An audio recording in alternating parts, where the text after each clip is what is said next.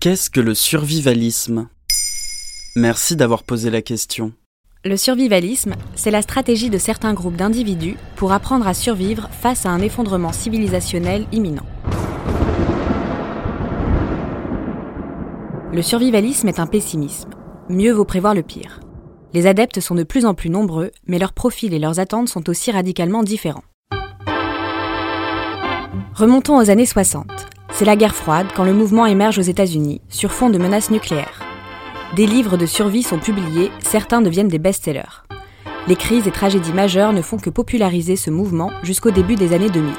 Ah, je vois, les survivalistes, c'est ces gens euh, hyper chelous, voire extrêmes, qui s'enferment dans des bunkers avec des armes. C'était l'image qu'on en avait. Mais les catastrophes naturelles et les rapports officiels sur l'avenir climatique donnent de l'eau au moulin survivaliste. La menace environnementale est de plus en plus évidente. Aujourd'hui, le mouvement gagne en popularité, en France aussi, où un salon du survivalisme est organisé depuis 2018.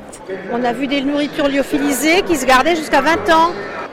bien sûr, ça va pas péter entre guillemets demain, mais, mais on ne sait pas. Donc on est dans l'attente entre guillemets de quelque chose qui peut arriver.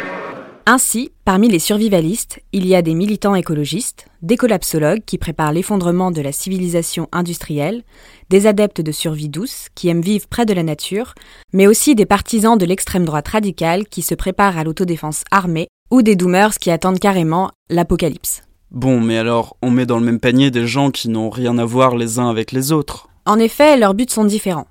Mais les réponses apportées sont semblables, par exemple l'autonomie vis-à-vis du système et le retour à la nature.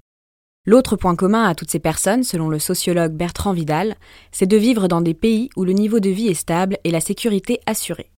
Notre présence serait si sûre qu'on aurait besoin de projeter nos angoisses sur l'avenir.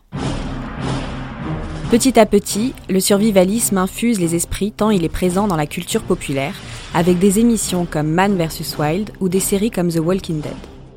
À tel point que la catastrophe devient presque une espérance pour les heureux élus qui sauront y survivre un temps. Voilà ce qu'est le survivalisme.